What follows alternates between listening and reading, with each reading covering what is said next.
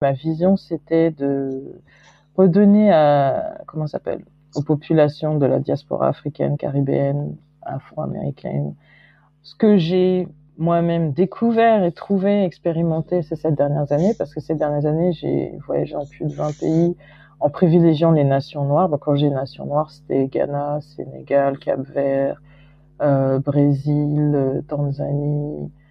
Euh, j'ai vraiment essayé d'aller Jamaïque, euh, vraiment essayer d'aller en priorité dans les nations noires parce que je me posais plein de questions sur notre héritage culturel, économique, géopolitique. Euh, je voulais savoir, voilà, pourquoi les nations noires sont dans les états dans lesquels elles sont, et aussi voir ce qu'on avait en commun niveau culturel, tradition.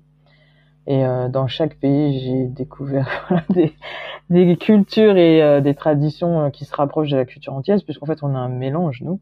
D'accord. Et euh, je voulais redonner ça parce que il y a eu le mouvement Black Lives Matter suite à la mort de George Floyd.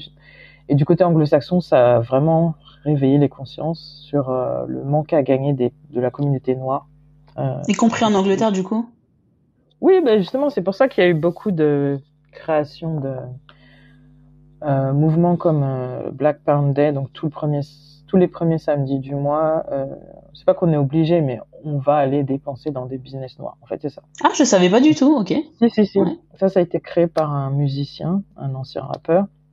Et ça perdure toujours, ça a même grandi puisque on était listé dans Time Out, par exemple, euh, associé, et c'est sponsorisé par des grosses marques aussi. Donc, euh, ils font des catalogues et euh, soit tu reçois le catalogue et tu vas dans les endroits où on te recommande, ou tu vas à côté de chez toi, en fait.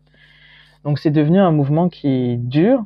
Et aussi, maintenant, ils ont un site web, ils ont des annuaires de business noir. Enfin, ça, ça a vraiment grandi, en fait.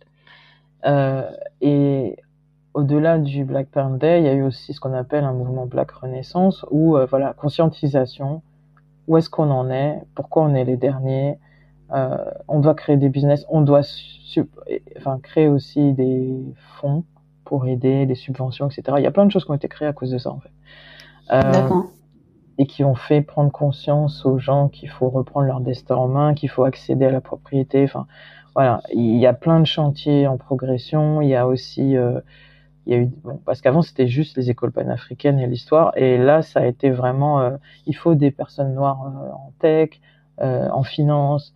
Il y a eu une initiative qui s'appelle les 10 000 stages black 10 ouais donc les 10 000 stages stagiaires noirs un truc comme ça.